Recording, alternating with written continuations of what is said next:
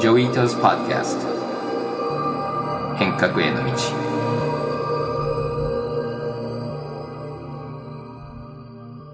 こんにちは、伊藤穰一です。こんにちは、奥井奈々です。はい、え今日はですね、え日本の Web3 はえ冬の時代を乗り越えるのかと題して、えスペシャルインタビューをお届けしたいと思います。えスタジオにはえゲストをお招きしております。え経済産業省の Web3 政策推進室室長のえ浅野大輔さんにお越しいただきました。浅野さん、今日はありがとうございます。はい、よろしくお願いします。よろしくお願いします。はい。えー浅野さんといえば、タブレットをえー一人一台にえー配布するエドテックのギガスクール構造に取り組んでいらっしゃったという印象ですが、えーいつの間にか Web3 にもえー取り組まれているということで、いつ頃からどういう経緯でえー取り組むことになったんですか？えっとですね、前サービス制作課長をやってた時に、えっと、テックを使った未来の教室とかね、ああいうギガスクールコースを文科省と企画したりとか、2017年ぐらいからやってましたけど、うんまあなんかこういう、その何ですかね、あた全く新しい、なんだかよくわかんないプロジェクトっていうのを、よく任されることが多くて。あの、と、とにかく、なんかやってみろっていうことで、まあ始めたのがあの教育改革の話でしたけど、Web3 は今度は全くこれはまた面白くて、うちの若手たちからスカウトされたっていう経緯なのかなって気がしてて。へえ、はい。まあ、要するに若い子たちが Web3 ってこれから熱いんですと。っていうか今、熱いのにもかかわらず日本は全然ダメなんです。事業環境。っていうことで結構勉強を始めた30代の課長補佐たちが盛り上がっていて、で、なんかいろいろで、あの、なんかこう自分の組織の中で、なんか新しい、まだ何もよくわかんないものをとにかく形にしていくっていうのを、なんかなりわいにしてる人がいるっていうことで、僕のところによく訪ねてくるようになって、で、もともと僕もスポーツ、スポーツ産業室長っていうのを考えてたんで、で、スポーツのビジネス考えていく上では、私はやっぱりお金の循環の話は超重要で、うん。で、それはまあ実はその、まあ海外見るとね、スポーツベッティングとか、あんなの当たり前にされてるとか、で、あとはその、他にやっぱ Web3 の、やっぱり NBA トップショットとかああいうのが盛り上がってきてた時期だったんで、うんうん。まあ見てはいたんですよ。で、はいはいはい。こういうの重要だよなと思ったんだけど、まあ事業環境がっていうことが問題だってことは知ってて、うん。まあそしたらなんかうちの若い奴らが、そういうプロジェクトやりたいですみたいなことだったから、うん。ムーンとか言ってたら、なんかいつの間にか産業資金課長って今のポジションに移動するタイミングで、ついでにこれもやれって言われて、気がついたら Web3 室長の事例も出ていたっていう。あーその話僕、あの、実は聞くの初めてで、なんか今回本当に、あの、板垣さんはじめ、結構元気な、なすすごいなんか、いい感じの人たちいっぱいついてるんだけど、これ、浅野さんが引っ張ってきたと思ったら逆なのね。面白いね。でそれ最こいつら高だね。がすに勉強してて、で、実際自分の手元で暗号資産もいじって、で、あとは NFT もいじってっていうことをやっぱりやってる20代から30代のが、あの、やっぱり問題意識まず持ってたんですよね。うんで、でなんか、なんやっぱやんなきゃいけない政策課題が多すぎますよ、これ、みたいな。うんうんで、なんか、他の役所の動かし方とかってどういうもんなんですかとか、いろんなことを聞いてきたとこから、なんか僕に、あれが始まる。彼は。そうあと、この番組にも出てもらってる、あの、ひ平井拓也先生も、浅田さんが入ったって言ったら、なんかギガスクールでもむ結構難しい文科省もうまく相手をしたから、彼が入ればもう大丈夫だとか言ってたので、結構いろんな人にも期待されてるような感いやいや、じがします。もうなんか、あやっぱりこういう面白くて難しそうなやつっていうのは、はい。いいですよね、やっぱり。じゃあ、素晴らしい。はい。これ主にあのどういったことをこのえ Web3 政策推進室でされてるんですか？いや、もう基本的には、禁止的に事業ができないわけですよね。日本って今。いや、新しくトークン振り出しちゃったら手元に残ってるだけで期末時間評価課税されますとか、まあ次にやんなきゃいけないのは、それを応援する意味で投資家がそのトークンを持った瞬間にまた時価評価課税されますとか、最初に今言った自分で発行元に手にも残してるやつっていうのは、まあ一応今回クリアされて、まあ最初の一歩はなんとかなりましたけど、まだ要するにそういう税制、つつまり投資をしてくれた人たちが手元に持ってるだけで、期末に時価評価課税されるとかっていう、うん。この問題だったり、あとは、会計監査してもらえないとか、適正意見出してもらえなくなるとかで、うんやっぱり上場してる企業とかって手出せないんですよ。はいっていう話とか、まあもう、んその手の話、投資ファンドがそもそも暗号資産持てるように今、法律上なってないとか、うんやっぱそのあたりの制度課題をもう一個一個全部潰していくっていうことです。まず。ああ、なるほど、なるほど。はい。いやー、素晴らしいですね。ありがとうございます。こんなにね、こんなに何にもできない事業環境ってなかなか珍しくて。で、誰かが悪意を持ってやってるっていうよりは、結構生真面目にいろんな制度を作り込んできてて、で、そこの穴に全部ボコッとはまってるんです。今まで想定できないところからやっぱりこれ出てきた話だと思うんですよ。それイノベーションってそういうものだと思うんですけど。うん。で、日本人はやっぱり生真面目にいろいろ細やかに制度作っていくんで、うん。なんか普通の国だったらここに普通に穴が開いてて、自由にビジネスできそうなところを、なんかそこまできっちり穴が全部埋まってますみたいな感じになってて、うん、いや そこちょっとじゃあ開けないとねっていう、そういう話ですね。かジョイさんも同じようなこと感じますか？そうだ、そうだね。それと、もう一つはやっぱり、あの、もともと暗号資産ってビットコインとかしかなかったから、本当にお金みたいなものだったんだよね。で、投機目的だったので、それが金融庁が、こうなんかちょっと怪しい、なんか、F、デイトレーダーたちをこう規制するみたいな法律になってるんだけども、やっぱり今度の Web3 で、一般の人たちとか大企業とか、その投資目的じゃないいろんなユースがあるのに、どうしてもこう、まあ、金融庁悪いわけじゃないけども、この金融目線で全部法律ができちゃってて、そうすると、例えば何をするにも、なんかゲームを作るにも交換上の免許が必要で、で、交換上っていうのは本当になんかこう、為替の交換所みたいなものなので、だからちょっとその、あの、Web3 とかクリプトの進化によって金融っぽくなってる。あと日本って早かったんだよね。あの、ちゃんとした、あの、暗号資産の法律を作るのでも、世界でも一番早いぐらいだったんだけども、早く作っちゃったからまだ NFT もなかったし、で、結構法律変えるのって日本難しいんだよね。だからそういう意味で言うと、多分本当は最初は経産省がやるべきだったと思うんだよ、マーケット作るの。でも金融庁の方からあの入ってきちゃったので、そこを今こう切り替えなきゃいけなくて、でそのためにはやっぱり浅野さんみたいに、金融庁みたいなところとうまく話ができて、で金融庁もたまたま今すごく分かってくれる人もいるので、だから今回やっぱりすごいなと思うのは、これは浅野さんはじめ、この政治家と各監督官庁にすごいいい人たちがなんかたまたま並んでるんだけど、うん。今まですごいアンラッキーだったところからうんうん超ラッキーになってるので、だからちょっとそのみんながまたいいなくなる前にいろいろ片付けなきゃいけないので、結構忙しいっちゃ忙しいところなるほど。だけどね。今いい環境なんですね。だかなんら、そうなんですよ。そう、今、ジョーさん、ジョイさんが言ってたように、前提が変わっちゃったってことなんですよ、すべてはね。暗号資産、ビットコインで言ってた話から、もう急にコンテンツ産業とかのレイヤーにことが広がってきたんで、そういう階層構造になってきたわけですよね。そうなってくると、途端にもう経産省としても、まあコンテンツ産業だったり、スポーツ産業だったり、アートの産業だったり、うん。あの、産業の目っていうものになってきちゃうと、やっぱさすがにこっちも考えなきゃいけなくなってうん。うん。だからといって、じゃあみんながもろ手を挙げて、そのコンテンツ産業の皆さんが Web3 に燃えてんのかっていうと、うん。これがまたね、全然そんなこともなくて、要するにその、見てるのはほんの一部の人たち。で、うん。うん。あの、まだ盛り上がり、まだ足んないっていう。うんだか、ら、そこもまただから、その、なんかこう、古い前提の中で生きてる人たちにとっては、なんだかうん臭いのが入ってきたな、みたいうんな話になってる部分もまだありますよね。で、だけどで、すね。もうその黎明期に気づいて動き出してる人たちのパワーっていうのが、政治を動かし、で、私たち行政を動かしっていうふうにはなってきてんなと。だけど構造転換の最中なんで、そうですよね。まあ今頑張んなきゃいけない時なんじゃないですかね。うんうん。でも早かったですよね。やっぱりあの、あの、昨年末出たあの Web3 の、えっと、事業環境整備の考え方というレポートもすごくこう基礎的なことから、で、細かいトークンの内容だったりとか、あと政府としてどういうふうに取り組みをしているのかっていうところまでが網羅されていたんですけれども、まあこれはすごいツイッターでも話題で、もうあの Web3 の教科書として、いち早くこう日本が作ったとか言って結構話題になってたんですけれども、浅野さんはこのレポートって、まあ、どういう思いでこう編纂されたんですか？いや、まさにおっしゃってる通りで、まずはちょっと整理しようかっていう、そういう感じです。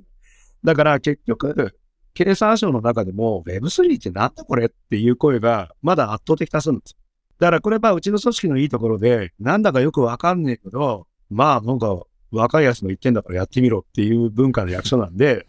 まずとりあえずのとこ若いやつらの、なんかこう、勢いと熱だけでやってきてるんですよね。で、そこに僕が管理職としてポコッと置かれてるって。で、で、一体何なんだこれ？みたいな話がやっぱり、省内でもまだそういう感じだから、少なくとも、あの、なんか、説明してこ、これ読めばわかるから読んでくださいっていうものは、とら、整えないとわかんないよねっていうところだし、だけど、ものの本でどっかで書いてあるような話だけだと、それはちょっとさすがに役人としてのバリューが疑わしいから、ちゃんとその先に何が見えるからこれをやるの？っていうこと。今、なんか NFT で盛り上がってんで熱いんですとかって言っててもしょうがないけど、その先に何が見える可能性があるのっていうこととかも含めて、今僕たちが見えてる風景っていうのを、まあ世の中に問うてみようんうんうんう。だから、まあ正直だからこのうん、このペーパー自身の肝は、なんかこう、Web3 熱いです、Web3 が未来ですとはあんま言ってないんですよ。で、Web3 が何かの可能性を秘めているっていう言い方を一生懸命してて、で、目の前で盛り上がってるものっていうものから何が読み取れるか、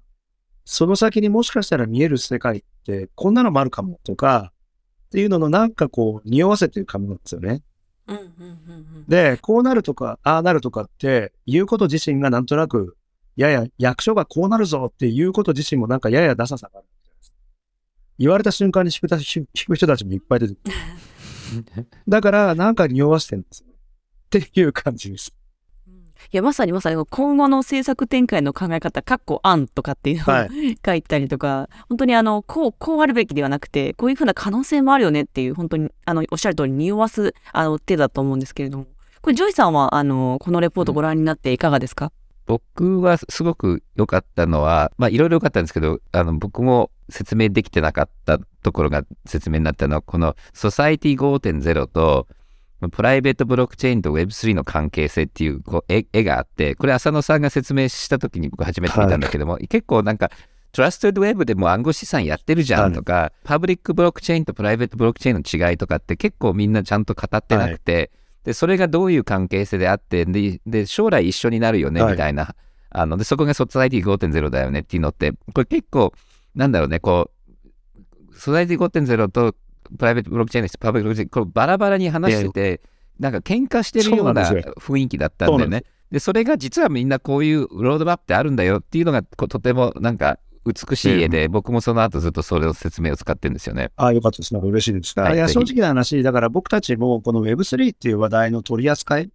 ていうのは、非常になんか迷いながら進んでるっていうのは、あの、正直なところなんですよ。で、二つあって迷いながら進んでんだけど、あの、確信を持ってやってることっていうのがあるみたいな。で今おっしゃってたみたいな、ビットコインができてる Web3 って言われるような、このなんかこう、レイヤー型のそのコンテンツとかゲームとかっていうその NFT とかゲームとかに表彰されるような、そういうビジネスのレイヤーが重なってきたって、今この目の前に起きてると。で、これが全くできないっていう事業環境が今の日本なんで、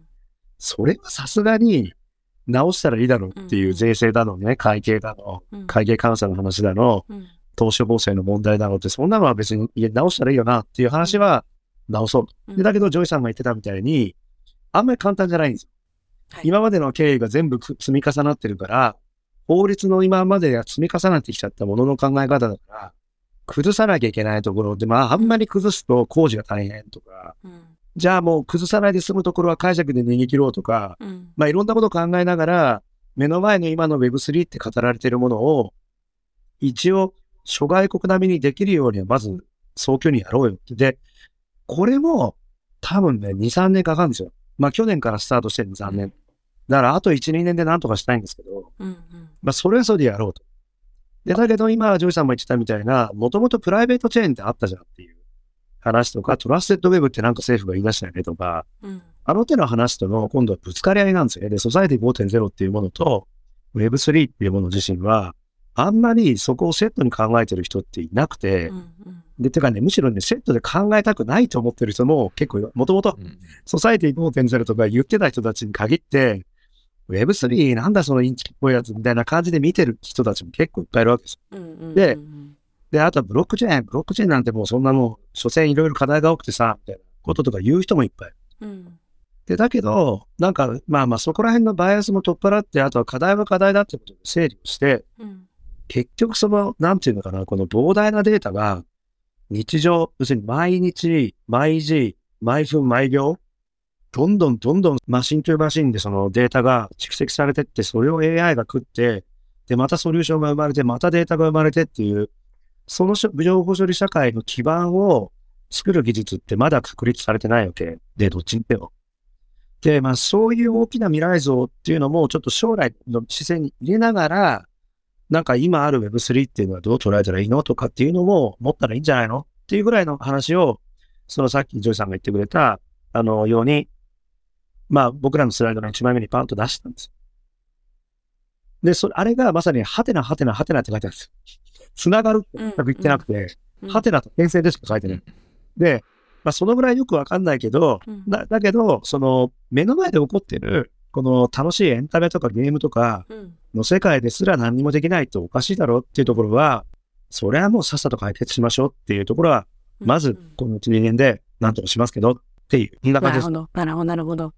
でも経産省としてはやっぱり国内あのないし海外進出の Web3 産業のあの活性化っていうのがもうあの大きな目的があると思いますが、日本っていう国においてあの Web3 の可能性、その、まあ、懐疑的な人もいる中で、ここは確信を持てるっていうその可能性っていうのは、浅野さんはどう思われますか、うん、確信っていうかね、これが僕も、なんか、まあ、まあ、ぶっちゃけた話で言うと、未だにそこもまだよくわかんないです。可能性としては。だってこれ、なんていうのかな。えっと、バブルがめちゃめちゃ早く創生され、生成されて、で、しかもめちゃくちゃ短いスパンですぐ弾けるじゃないですか。特にそのゲーム、ゲームファイトとかの世界って。うんで、だから、その、なんだろう、持続可能性って意味で、あの、ゲームファイの世界ってすごい課題抱えてるけど、うんでも、やっぱりその楽しさとか、うんそこを明らかに刺激をして、あとはちょっと一丁儲けてやろうっていう人たちに、もうぐわーっとそこに金が流れてくる仕組みになって、うん盛り上がってくるわけですよね。で、あとは、一個一個見てると、やっぱりそのインセンティブの設計っていうものを、ちゃんとやってるから、盛り上がってんだよな、と。で、だけど、先に足抜けしちゃうやつっていうのが出てきたときに、うん。後で損する人が出てくるっていう、まあ当たり前のその、そういうスキームうん。っていうものに似た感じでだ、ポンジだポンジだって言われる話やなんかも起きたわけだけど、でもやっぱりプライベートチェーンと決定的に違うのって、プライベートチェーンはすごいいいこと、理想を追い求めてたプロジェクトたくさんありましたよね。僕らのレポートの中でも、貿易金融、トレードのそのなんていうかデジタル化と貨物とかいろんなものの情報の即時取得っていうそのトレーサビリティを圧倒的に上げてみたいな話とか、そういう野心的なプロジェクトってありましたけど、うんうん何一つフライしてないっていう。でう、んあれは決定的なのは、経済的なインセンティブがデザインできてなかったわけですよね。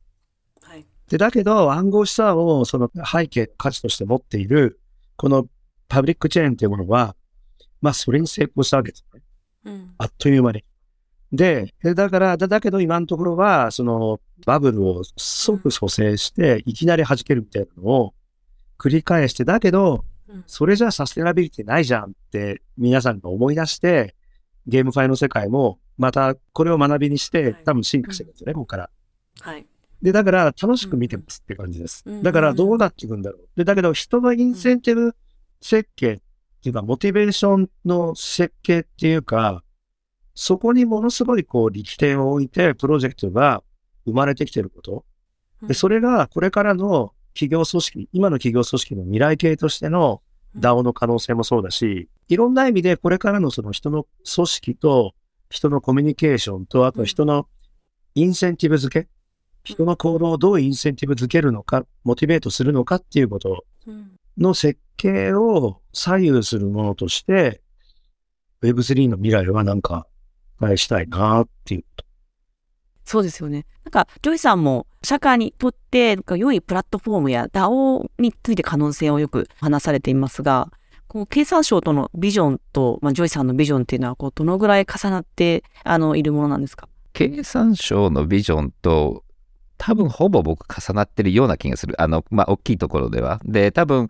あの、どうしても経産省とか国っていうと、変化をする時のこうアーキテクチャとかやり方は僕とちょっと違うかもしれないけれども、うまくいった時のこう見る未来像、こうみんなが参加できて、今浅野さんが言ったように、正しい具合にみんながちゃんとインセンティブがあって、フェアな社会で、で、経済が活性化されて、日本はちゃんとこう健康になるっていうのはとっても似ていて、で、今の浅野さんの話で言うと、結局、スマートコントラクトとかブロックチェーンって結構そのフリクションを下げて、すごく細かいところでいろんなインセンティブとか関係性をつなげられるので、だから乱暴だとなんかこう強すぎる薬みたいな感じでみんな死んじゃうんだけども、ただ細かく設定できるので、浅野さんが言ったこの進化ができる。で、細かく設定して進化していくと、自然とこう、いいバランスになってくると思うんで、そうすると一つ重要かなと思うのは、これもよく僕、あの、講演とかで言ってるんだけども、ルールとかによって人のビヘイビアって変わるけれども、そもそもルールとかっていうのはみんながやりたいゴールに合わせていくので、すごく重要だなと思うのは、まあ、みんなが実は何をしたいのかと。だから今環境問題とか、まあ、新しい資本主義とかなんか話は出てるので、だから国民が今いろんなことをこう欲しい。で、今浅野さんが言ってたさっきからの話僕すごく感心したやっぱり若い人たちの感覚で今みんなやりたいことってあると思うんだ、うん、こういう世の中になってほしいと。でその世の中になるためにツールとして Web3 のツールがあるんだけども、その法律とか政策とでそのツールとやりたいとこってつながっていくと思うんだよね。で浅野さんがやっぱり若い子たちがやりたいことを聞いてるっていうのは僕すごく嬉しくて、やっぱりあの今までは結構、まあ、今でも組織によっては結構トップダウンなんだよね。こう60代のちょっとウェブの前の人たちの考え方をルールにしてるのね。でもやっぱり若い人たちがやりたいことをルールにちゃんと変えていくと僕はすごくこう可能性が高いと思うのでだからまあ経産省なのか浅野さんなのかわかんないけどもなんかこう若い人たちのやりたいことが今回のレポートとかになんか盛り込んでるような気がしていてでそれがなんかとっても僕はあの前向きな気分になった、ありがとうございます。いや、もう本当にそうなんですよ。完全に若手プロジェクトで、あの、だから、さっきちょっと名前も出ましたけど、その、まあ、板垣って女性が、まあ、今ここには出てきてないですけど、彼、彼女とかもそうだし、まあ、うちの板垣とか有田とかなんか何人もいるんですけど、あの、こいつらが、まあ、一生懸命税制の話とか、まあ、会計監査がどうしたこうしたとかの話も、まあ、一生懸命いろいろ論点も詰めて、まあ、やっってる動機はどこなんでしょうっていう感じなんだけど、うんうん、正直、あの、だから、ね、面白いんですよ、これ。だからこ、こんなに僕としても、その、自分のポジショニングをいろいろ悩む政策ってなかなかなくて、っていうのはなぜかというと、僕自身があんましそのまだ Web3 って言われてるこの世界の当事者感が僕まだないんですよ。で、これはだからなんでかっていうと、自分の生活の中にまだ Web3 がない。で、僕は別に日常的に NFT 触ってるわけじゃないし、まあ、うん、少しずつそのなんかこうね、あの暗号資産の積み立てをちょっとやって、その値動きにちょっと敏感になったりとか、そのぐらいのことはやってるんですけど、なかなか自分で趣味でその NFT がって言われても、まあ、だ面白いねっていうぐらいで触触りましたはあるけど、うん、で、だけど、あとは例えば次のメタバース。はい、メタバースとかの接続でうんぬんって言われても、今度はメタバースの中に自分がなんでこういうメタバースにいなきゃいけないんだろうみたいな話とかまだよくわかんないんだけど、でも、いや、率直にだから今、若い世代と話すると、うん、いや、多分、課長はメタバースいらないと思いますって言われるわけですよ。なんか、すごいこう、あの、なんていうかこう、あの、多分、ああ、なるほどねと、メタバースが必要な人と、大して必要じゃない人っていうのも多分いるんだろう。で、はいあとは、その顔が、そのなんかこう、全然違うアイコンの中に自分の声だけ出てきて、メッセージの中身は私自身とか、いう、そういうコミュニケーションのスタイルとかが許される世の中になってきて、うん、そうすることによって、なんかこう、今まで自己実現が、なかなか、なんか本当に持ってる力が完全に出せてるわけじゃないっていう人だし、うん、そこの活躍の可能性っていうのが格段に上がるっていうんであれば、それはすごくハッピーな世の中だし、あの、僕みたいにこうやって人前に顔をさらして、もう自分ですっていう形で生きたいっていう人にとってはいらないんですよ、多分。で、なんだけど、そういう人たちだけじゃなくて、同じぐらいの、なんていうか、いろんな意味でのケーパビリティのある人たちが、はい、どういうスタイルで世の中に何を発信するのとか、うんうん、どうやって価値の競争をするのとか、っていうのの、あれが広がっていくんでしょうね。そうですね。これがね、僕はだから、まだどういう姿なのかは、全然わかんないんだけど、部下から、いや、多分課長は必要ないと思うんですけど、私とか必要ですとか言われると、そうなのかと、お前みたいに能力高いやつが必要だと思うんだったら、それは必要なんだろう、みたいな感じになって、まあなんか、そういう感じなんかこう、少しずつ理解を進めてる。そうですよね。一般の方からしたしても、そう、そんな、あの、そのさんのようなあの印象だと思います。うんで、あとですね、レポートの中で、やっぱりその冬の時代っていう項目があって、やっぱこの経産省にその推進室が、あの、今のように設立されてから結構すぐに冬の時代に入ったというふうな印象があるんですけれども、若手の方、モチベーションがこう高かった若手の方とか、あと省内でも、あのそういうプレッシャーっていうのは今、あの、どういうふうに感じていますか？ああ、いや、あの、まあ、冬の時代だっていうのは、いやすごいこうタイミングが悪くて、私も本当になんか Web3 通信室立ち上げますとかってなった瞬間で、初代室長ですとかって言った瞬間になんか冬が来たなっていう感じで、なんともな、なんかすごいタイミング的になんか、なぁと思いながらやってたんですけど、まあでも、ここに紙に書いた通りで、やっぱ冬の間ってのはやっぱ結局本物しか残んない時期だろうという気がしてるし、で、あとは冬の間に次の事業環境整備作るっていう、整えるっていうのは、これやっぱ王道だし、盛り上がってるバブルの時っていうのと、ちょっと違ういいタイミングだとかえってそう思うんですよ。よく言われますけど、なんかもう Web3 なんてあの、FTX のあれでダメなんじゃないのみたいなね。そういうことを言われたりするけれども、いやいや、そんなことなくて、だって FTX の話は結局日本は世界に先駆けて規制してたおかげで、大した被害出なくて、日本の課題はここじゃないんですよ。だから、日本の課題はそこじゃなくて、そもそも事業ができないっていう環境を放置してたことが問題だから、冬の間、せっかく冬が来たんだから、冬の間にやることやっていきましょうよ。っていう感じかな。そうですよね。そのた、その間にこうね、事業整備が重要ですよね。これは国としてその冬の時代を乗り越える施策っていうのは何かあるんでしょうか？いや、もうそれがまさに、えっ、と、このレポートの中に表現をしてきた、と政府全体で検討すべき政策っていっぱいあるよねっていう全体像ですね。だから、何は暗号資産に当たるけど、何は当たんないんだ。で、もっと言うと、暗号資産交換業っていう業自身が、のカバレッジが広すぎないかっていう問題。なんか暗号資産扱ったら全部暗号資産交換業ですかっていうところだったりとか、やっぱりだからさっきジョイさんが言ってたみたいにもともとビットコインを前提にして全てがデザインされてるから、やっぱり今の新しい産業構造になかなか対応しきれない限界が絶対出てきてるんですよ。もうかなりそこが限界が来てて、じゃあもう一回この Web3 と言われる産業構造を前提にもの考え直してみるとどうなるの？で、あとは、会計監査してもらえませんみたいな企業さんがいっぱいあって、そういう人たちがシンガポール行ったりドバイ行ったりしちゃってるわけですよね。じゃあ行った先ではって言ったら、行った先では丁寧に監査していただいてますって話だから、じゃあなんで？じゃあ日本の監査法人の問題じゃんっていうことで、だったら監査のプラクティスが分かればいいんでしょ？そんな皆さん大手の監査法人なんて親元は欧米なんだから、その勉強して自分たちでガイドライン作ればいいじゃないですかっていうところで、今そのプラクティスを始めていただいて、とか、まあ、そんなこんなでね、やってるうちに1年や2年経っちゃいます。で、で、なんとなくそこで冬も明けてきてっていうことになれば、それでいいのかな。まあ、それがまあ正直どんなに急いでもそこが限界っていう。うんうんうん。そんな感じかなっていう。そうですよね。ありがとうございます。これジョイさんもその冬の時代は、やっぱりその開発に専念すべきで、やっぱりでも、浅野さんおっしゃるように、この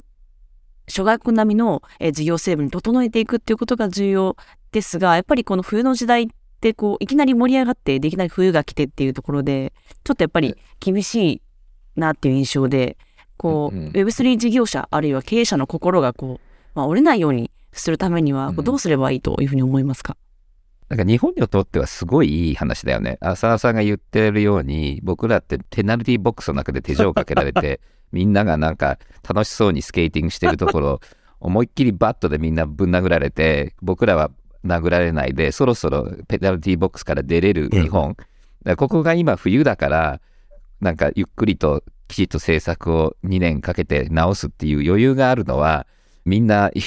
今ひっくり返っちゃって外で踊れてないからであってで多分まだみんな傷んでるうちに僕ら出ていける可能性はあると思うんだよね。でもう一つやっぱり人材があんまりバブルの時ってあの短期になっちゃうんだよね。すごく荒稼ぎできちゃうからいい人材ってやっぱり会社づくりとか基盤づくりとかインフラとか例えば詐欺防止のスタートアップとかそういうの作る人が少ないんだよね。で今はだから結構インフラ整備の会社って重要なのでそこに結構人材とか来てるのとあと法律を変えるのもやっぱりここプレッシャーがない方がいいと思うんだよね。だからこれもいろんな人たちにも儲かりそうだからいろんなロビー活動すると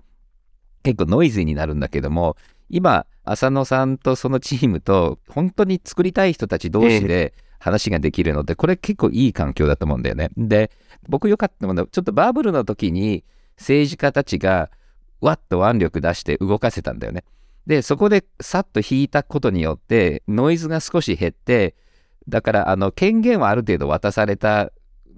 けれども今結構本気の人たち同士で今詰めていってる。だから多分一番こう唯一ちょっと心配なのは、いろいろ大きいレイヤーで法律はあのステーブルコイン法とか、まあ、税の話とか動き出したんだけども、結構法律の着陸って結構重要で、なんかいい風にでき、スタートしたけど着陸ミスする法律って結構あるから、だから僕は浅野さんにやっぱりすごい期待してるのは、もう来年度、多分デジ庁はどういう風になるかわかんないし、まあみんな、こうもう次に行っちゃう可能性があるので、だからやっぱり Web3 推進数は、ちゃんといろんな法律が最後も着陸できる見届けと、あとはそのレイヤーの上のレイヤーが多分これからみんな参加してくるときに、ちゃんとそこの交通整理をやらないと、あのせっかくこう、 opportunity があるのにうまくいかないと思うんで、それ、それぜひ、そうですよあの、おね願いしたい、いや、もうそのつもりでいて、さっきその、なんていうか、こう、見据えてる未来でなんかこう、確実なものは何ですかみたいな話があったんですけど、確実なものはそんなないんですって、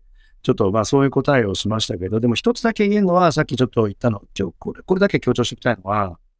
やっぱりさっきのジョイさんとの会話の中でも、ここ共通してるのが、インセンティブの設計っていうものについて、新しい可能性をもう明らかな形で見せたんですよね。この Web3 っていうビジネスは。で、例えばその、いや、いろいろ批判も多い、そのゲームファイ例えばステップにせよ、アクシーとかにせよ、まあ、うん例えばステップンとかだって、まあもう瞬間でバブルになって瞬間で弾けましたけど、あの事例やなんかだって、やっぱりその、歩けば歩くほどリワードが来るっていうモデルで、で、だけど、決定的に多分間違っちゃったのは、あれは多分通貨価値自身の価値の安定っていうところがちょっと崩壊したのかしら？っていう。で、そそこだったんだなっていうことはなんとなく分かってるわけじゃないですか。で、だけど、やっぱりあの工夫としてあのスニーカーが減ってきますっていう、摩耗してきます。だから新しいの買わなきゃいけませんみたいな話とかも含めて、キックガンってめちゃめちゃ面白いわけですよね。その何かを良いことをすればするほど何かがあって、例えばそれだってもしかすると learn to earn みたいなことがもし広がってくるとすると、学べば学ぶほどっていうビジネスモデル。で、それも多分あり得るわけだし、なんかこう徳を積めば積むほど、努力をすればするほどみたいなことと、うんそのリワードの関係で、それを応援する人たちの何かこう、そこへのインセンティブ設計とか、可能性は結構相当あって、人はだから、本当だったら怠けちゃいそうなところを、怠けないで頑張って楽しんで、いろいろやると、結局いいことが起こるっていう。だけど、ね、人はなんかこう楽な方に楽な方に流れたいところをわざわざ努力させるみたいな。話とかに、でそこどうやってインセンティブ設計するのみたいなこととしては、そのヘルスケアとか、えっと、学びみたいな話とかって、僕は一大論点だと思ってるんで、はいそれと Web3 の関係っていうのは、さらに出てくると結構なソーシャルイノベーションですよね。あそうですよね。で、あとは、やっぱりクライメートチェンジの世界、温暖化とかの世界だって、そのカーボンクレジット、あ、もうそれ買えばいいんだろって言って、安易に要するに企業がカーボンクレジット買いますじゃなくて、個人が買い出して、買いの圧力が高まって、高くなっちゃったから、これもう自分で削減した方が安いよみたいなことになっていかないと、全体的に、要するに回らないシステムのはずだから、そこで出てくるわけじゃないですか、また。はい。で、こうやって、だから、やっぱりこれから注目したいのは本当に、ほっとくと悪い方向に行くとか、ほっとくと怠けちゃうとか、人間の特性の逆を向く、ちょっと辛いけど頑張ろうっていう、そうすると楽しいことが起こるみたいな話に、インセンティブ付けをどうするかとか、あとは、その、より多様な人の、より多様な才能を、期間限定ででもいいから集めて、チームにして、何か面白いことを作るみたいな、その、組織の設計そのもの自身です。まさに DAO と総称される、その組織のありようとか、まだまだ全然その可能性がたくさんあって、そういう未来をなんかこう生み出してくれることを期待して、とりあえず目の前の Web3 の環境課題を解いてますっていうのが、まあ今僕は、は。はい。じゃあ、お前がサービス生み出せんのかって言われたら別にそこちょっとまだよくわかんないんですけど、少なくともあの、そういうことを期待を持って、事業環境整備するから、誰かやってほしいな、みたいな、そういう感じですよ。まあ、ジョイさんも、まあ、政府と、まあ、プロジェクトもされてると思うんですけれども、こう今後、まあ、期待することとか、まあ、政府と、あの、やることで、まあ、今年取り組んでいくこと、活動っていうのは何かありますか？うん、あのさっきの話のちょっと続きになるんだけども、あのこの間の弟子長の勉強会って結構横串で本当に毎回毎週やって90人ぐらいでで経産省の人も金融庁の人みんないたので、で、あれが多分続くかどうかわかんないので、あのメンバーと、普通だったら外郭団体作るようなところを、もうちょっと DAO っぽく、ルースな感じで、すごくたくさんの産業に関わる、もう本当にインターネット以来のこう、巨大インフラなので、全部の政府が結構一緒に入ってやんなきゃいけないことなので、だからその横串をきちっとしたところは経産省がやりながら、こう民間も巻き込んで結構ワイワイいろんなディスカッションができる場も必要なので、で、そこら辺をこう一緒に作ってくれるといいかなと思っていて、うん。で、だから多分、来年度のディスカッションとか前に進む設計？でなんかあの一緒にできるといいなと思って、で、それも Web3 っぽくやれれば。本当そう思います。なんかね、あれなんですよ。これ、この Web3 の経産省のペーパーって、僕一つだけ大事なことが書けなかったなと思ってるのが、今の私お話しした、インセンティブメカニズム。あとはその、より機動的で、イノベーティブな組織、関係性の作り方。で、そこの基盤として、とても期待される可能性が感じられてんだっていうことを、書けなかったんですね。書けなかったっていうのは、どうしてもちょっと僕3ヶ月前ぐらいにペーパーを監修してて、その時にね、僕ね、それに気づけなかったんですよ。で、で、なんでその気づくに至ったかっていうと、マイクロエコノミクスの先生たちと話をする中で、僕やっぱりね、今、その経済学、特にマイクロの世界の先生たちがすごくこの Web3 に関心持つ人っていうのがいるっていうことに僕は気がついて、なんで先生たちそんなに関心あるのって思ったんだけど、やっぱ彼らはやっぱり契約の経済学。要するにまさに、あの、要するに新古典派の古典的な経済学の世界の限界から、要するに不完全情報の下での人間の完全に合理的ではない行動っていうものを分析して、で、その中でその資源の再配分、最適配分を考える理論を作ってきた人たちにとっては、これ結構革命的な道具に見てるんですよね。うんうんで、だから、あ、やっぱそういう見方なんだと思って、あ、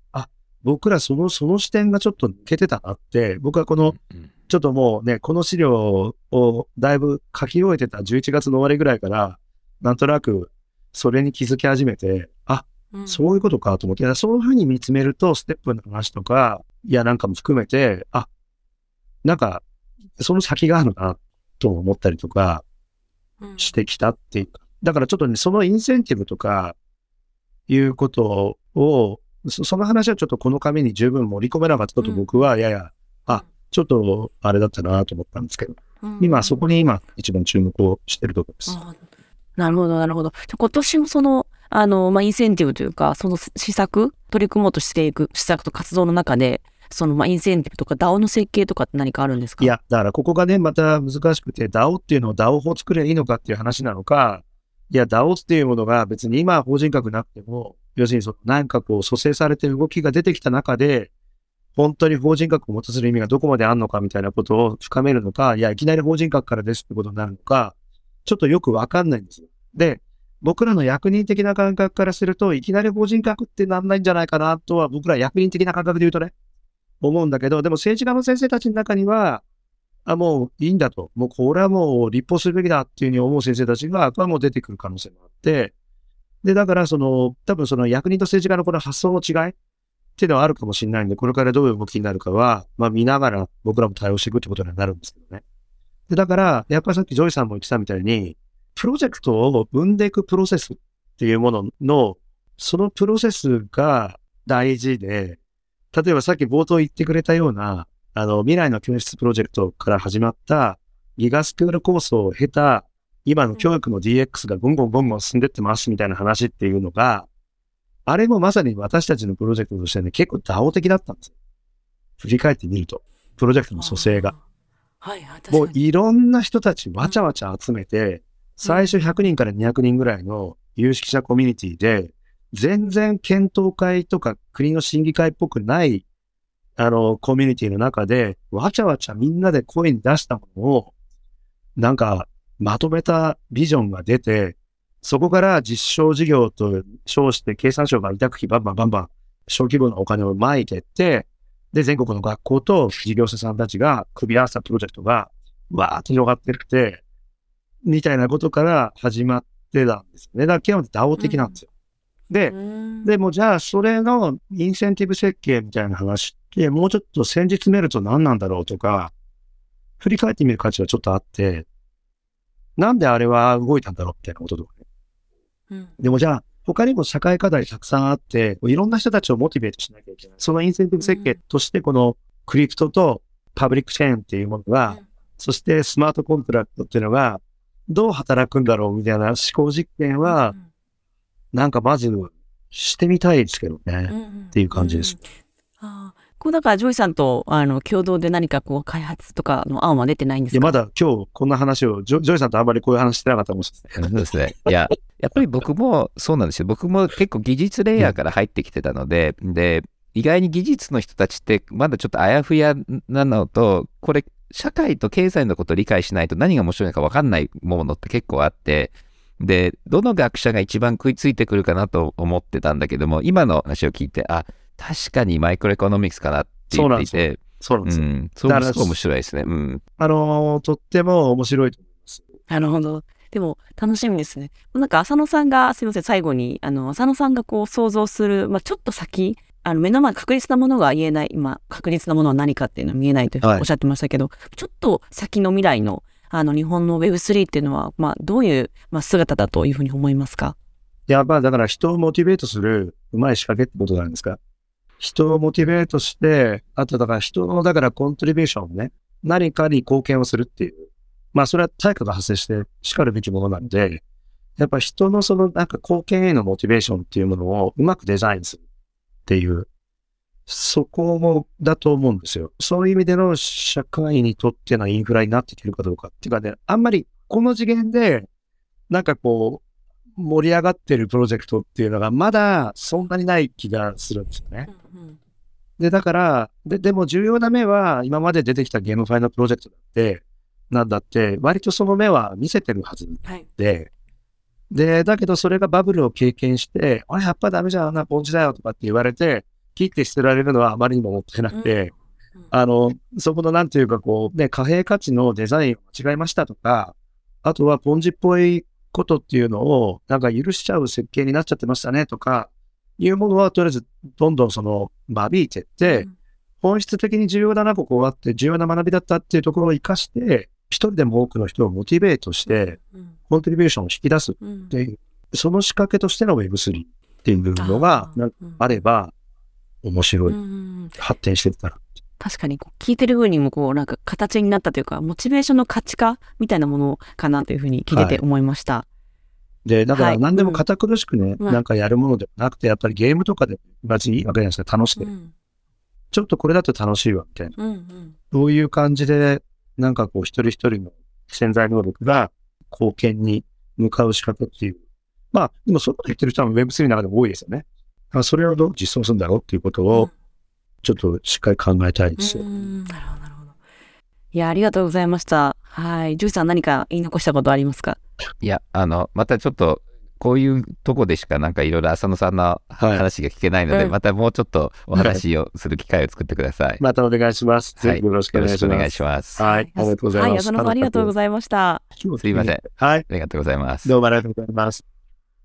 まあでも、まあああいう浅野さんみたいな人が政府にいて、本当に心強いですよね。ね、そうですよね。なんか若い人からこう、すごい吸収している、あの、感じが。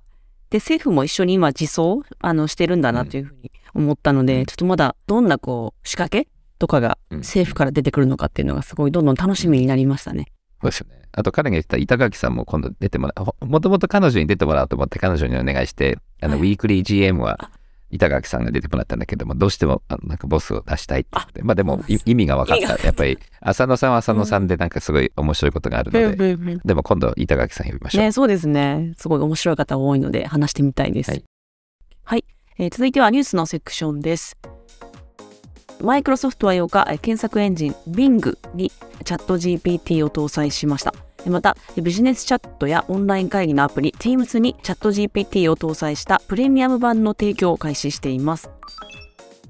Google は6日、人工知能を使用したチャットボット Bard を近く一般向けに公開すると発表しました。ビットコインで NFT が発行できるオーディナルズが話題となっています。とうとうビットコインでも NFT がとの歓喜の声が上がっている一方でビットコイン市場主義者などからはビットコインは金融に特化したものであるべきという反発の声も上がっています。はいということで気になるテクノロジー関連のニュースをお届けしましたが、えー、まずはこのマイクロソフトが発表した Bing ですが、ジョイさんは、はい、えー、もうインストールされたんですよね？インストールはしてあるけどまだ確かウェイトリスト、あの AI のチャットのところはまだみんなには動いてないと思うので、今はただの普通の検索エンジンのアプリだと思うんだよね。うん、で、あの僕もいろんな噂を聞いていたので、あのマイクロソフトの Bing チームが実はこのチャット GPT のインテグレーションをやっていて、それが Google が気がついて急いで動き出した。僕これ勝手な予想なんだけども、多分本当は4月5月ぐらいがみんな出てくる多分 GPT-4 が出るぐらいのタイミングで、これが発表されるとみんな思ってたと思うんだよね。僕はチャット GPT が思ったよりブワーッと流行っちゃって、で、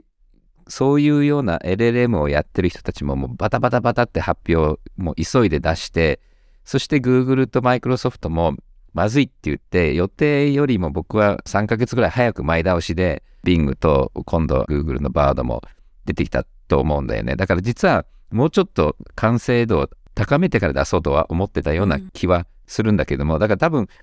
まあ今出すとチャット GPT 悪くないので今でも結構面白いよねと。うん、ただやっぱり本当は GPT-4 ぐらいが出るタイミングで全部ドンってやった方がかっこよかったと思うんだけども、多分でもこれでとりあえず使えて、そしてまたどんどん機能が増えていくっていうのが、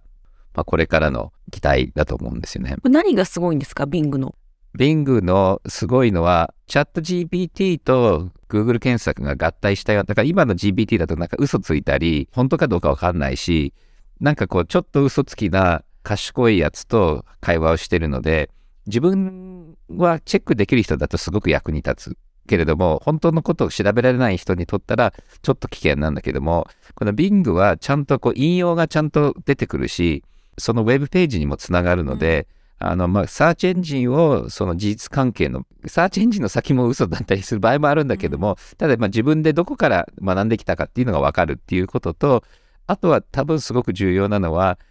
今日何しようかとか、なんかこんなのあったような気がするけど名前がわからないっていうのって検索エンジン使えないんだよね。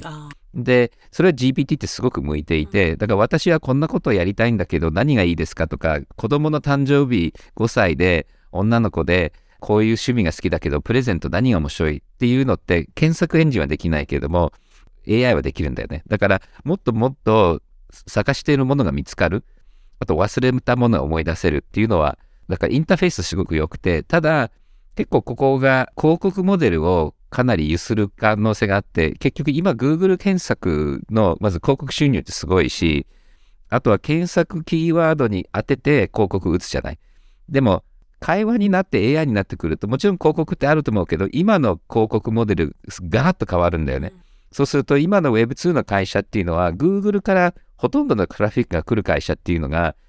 じゃあ、この GPT が紹介してくれるのかなっていうの。で、本当によくデザインしてる AI だったら、お金出してる人を優先的に出すんではなくて、事実をやる。うん、で、結構今話題になってるのが、政治的にどういうテイストのチャットボットになるかと。で今だと、なんとなくみんなに対してちょっとリベラルな体制側だよねって言われてるんだけども、ただ今の Facebook みたいに聞きたいことを教えるチャットボットになる可能性ってあるんだよね。うん、だから右の人には右の結果出して左の人には左の結果出すっていうこともあり得るんだよね。だからちょっとこの辺が今のなんだろうソーシャルメディアが disinformation とかデモクラシーをおかしくしてるっていうのとあと広告モデルがすごく surveillance capitalism みたいなので、両方ともすごく批判されてるけれども、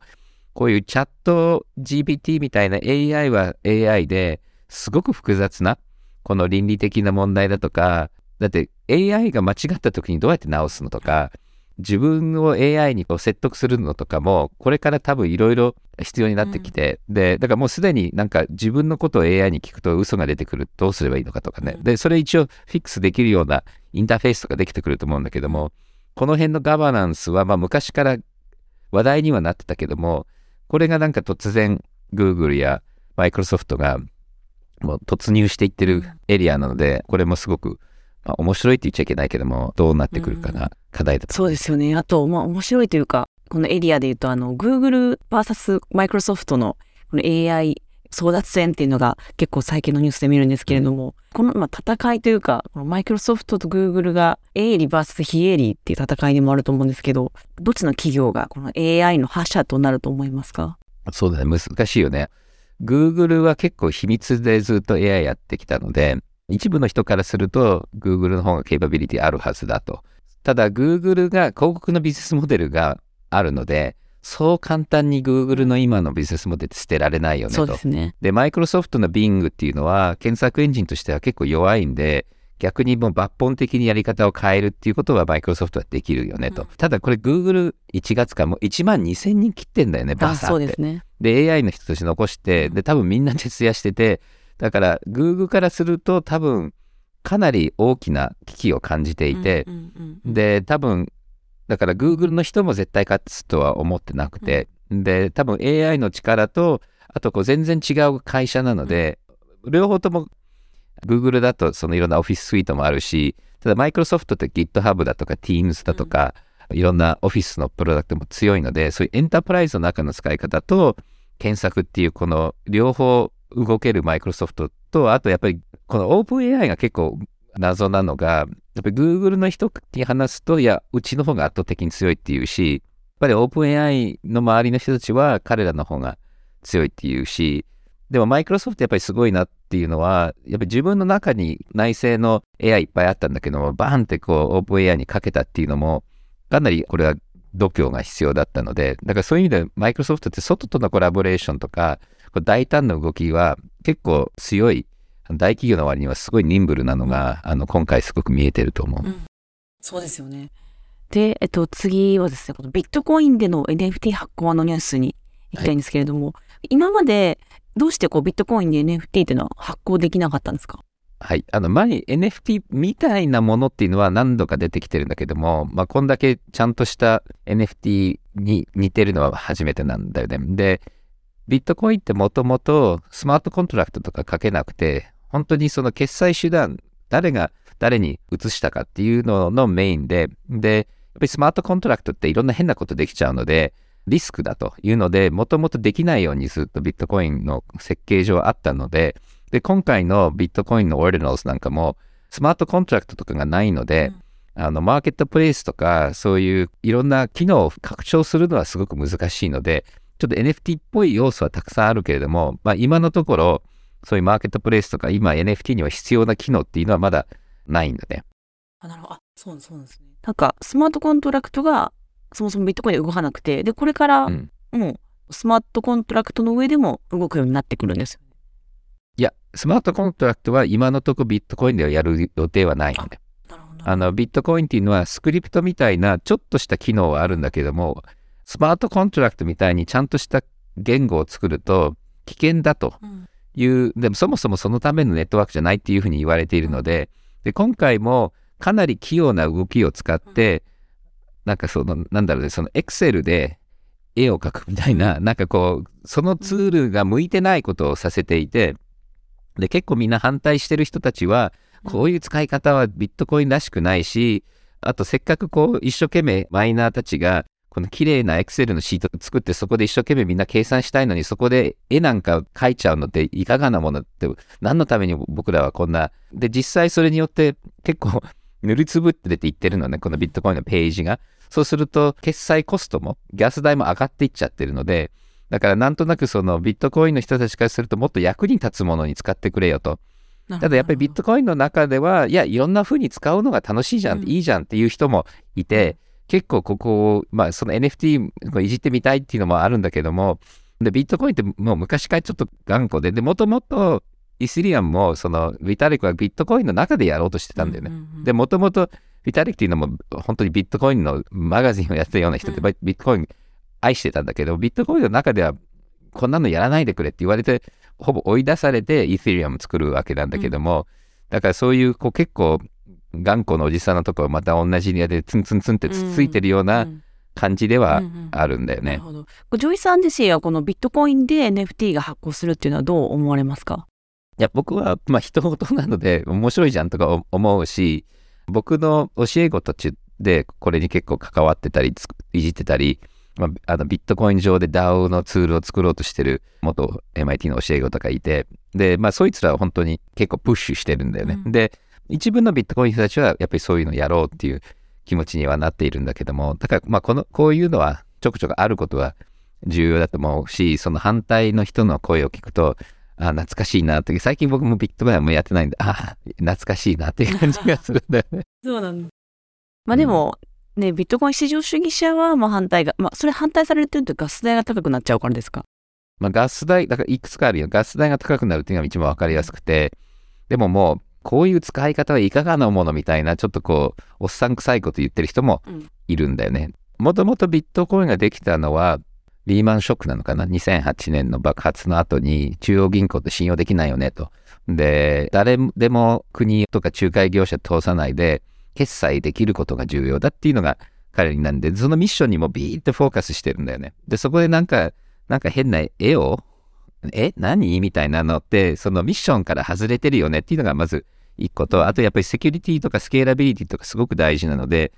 そういうことを邪魔するのも嫌だよねっていうまあ、その辺が多分ポイントで、で、イーセリアムなんかはそもそもなんかいろんなことができるプログラミングラングエッジでいろいろ遊ぼうよみたいな感じなので、そっちには結構 NFT なんかは文化的にはすごく相性がいいので、なんでそんな相性いいところでやらないなみたいな感じだと思うんだよね。うん、まあでもどうなんだろうね。ただ結構難しいので、マーケットプレイ作ったりするの多分意外に難しいので、そこを最後まで頑張ってエコシステムを作るかどうかっていうのは、見どころで、まあ、五分五分かな、うん、なるほど、ありがとうございます。すいません。ちょっとここで一言付け加えさせてください。はい。えっ、ー、と、まずは、オーディナルズの話なんですけども、ポッドキャストリコーディングした時は、まだちょっとオーディナルズを舐めてたんですけれども、今日は2月11日土曜日で、ポッドキャストレコーディングしたのは9日木曜日で、皆さんが聞くのが月曜日13日なんですけども、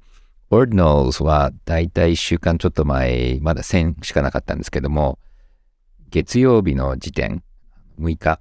で1万になって、そして昨日でもう5万になって、そして今日聞いたのは、Ordinals のマーケットプレイスが今、この24時間以内に3つぐらい立ち上がるっていう話なので、ちょっと甘く見てたけど、かなり炸熱していて、で一部の人は NFT の2021年みたいな感じだって言って、まあ、Twitter スペースもガンガン出てきてるので、もしかすると、このビットコインのオーディナルズは盛り上がるんじゃないかなっていう気がします。それと、Microsoft の Bing と Google の Lambda のビデオを見て、ちょっといろいろオンラインで解説を読んでたんですけども、やっぱりちゃんとデモンストレーションのビデオを見ると、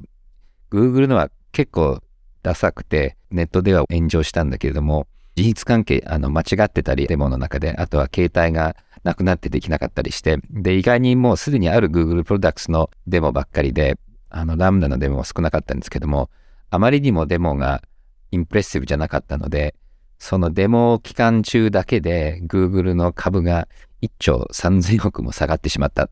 で、それに比べて、マイクロソフトのデモはすごくかっこよくて、そしてサティア社長は、あの、すごいクールな感じで、その後、ウォル・ストリー・ジャーナルのインタビューでも、もうこれからコンピューティングの中で一番最大のマーケットはサーチで、で、Google はとにかく100%市場を持ってるんで、もう守りにしかできなくて、で、そこにちょっとずつ攻めていくマイクロソフトはこれから楽しいな、みたいな、すごく、あの、クールでかっこいい言い方をしてたんですけども、圧倒的に Bing のデモの方がかっこよかったので、このやりとりのフェーズ1を見ると、圧倒的にマイクロソフトが勝ってるような感じはします。はい。では、最後、家紋のコーナーです。ジョイさんから問題をお願いします。はい。ビットコインで NFT を発行するサービスを始めたプロトコルの名前は何でしょう？正解が分かった方は入力をお願いします。そして、ジョイさんからお知らせがあるんですよね。はい。以前、番組で紹介したこの番組についてのサーベイがあるんですけども、サーベイに対して答えてくれた人の中から一人だけ抽選で東京のブライトモーメンツのゴールデンティケットをプレゼントします。ブライトモーメンツっていうのは何なんでしょうか？ブライトモーメンツっていうのは世界中で起きてるイベントで、あの、ロンドンとか、うん、ベルリンとかであるんですけども、世界中からいろんな人たちが集まって、この NFT をミントする、ジェネラティブのミントするあのイベントですごくあの話題性が高くて、結構いろんな有名なアーティストが来て、そこでイベントに参加するんですけども、で、そこに行ってミントするためのトークがあって、結構手に入んないんですよ。で、これは、あの、ずっと前にから持ってる人たちが優先的に買えたり、トークンを買うトークンを買うトークンみたいなのを買って、どんどん次に行くっていうので、これ結構貴重なもので、で、今でも、まずなかなか買えないのと、買っても2.5イース、まあ、22万ぐらいの価値が今あって、で、このトークン持ってると、イベントに参加して、そして自分たちもミントできて、そしてアーティストとご飯食べれるっていう、まあ、最終的には数百トークンは発行されるんだけども、まあ、そのトークンを一つプレゼントします。招き猫ちゃんの？これが、あの、実は、このイベント自体は5月で、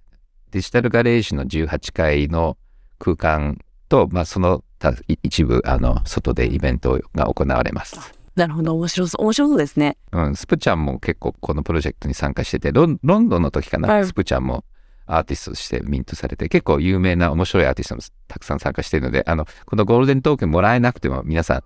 ちょっとウォッチングして、できる限り参加してください。ね今年東京で開催されるということで、はい。はい私も行きます。行きたいと思います。お願いします。はい、ありがとうございます。このリンクはブログに記載しております。はい。では、ジョイさん、今日もありがとうございました。はい、ありがとうございました。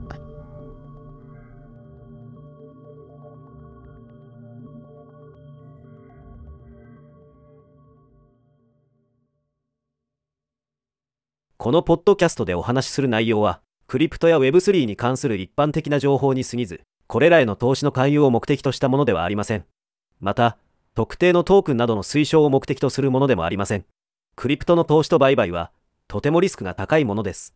自分もやりたいと思ったら、プロのアドバイスをもらってから参加してください。また、最終的な投資決定は、皆さんご自身の判断でなさるようにお願いします。デジタルガレージは危険な海に最初に飛び込むファーストペンギンスピリットを創業以来大事にし続けていますこれから来る Web3 オープンソース時代を見据えたテクノロジーで新たなビジネスを生み出す仲間を募集しています番組詳細欄にあるリンクよりぜひご覧ください Web3 is here. Join us. Join the first penguins. New Context Designer, Digital Garage.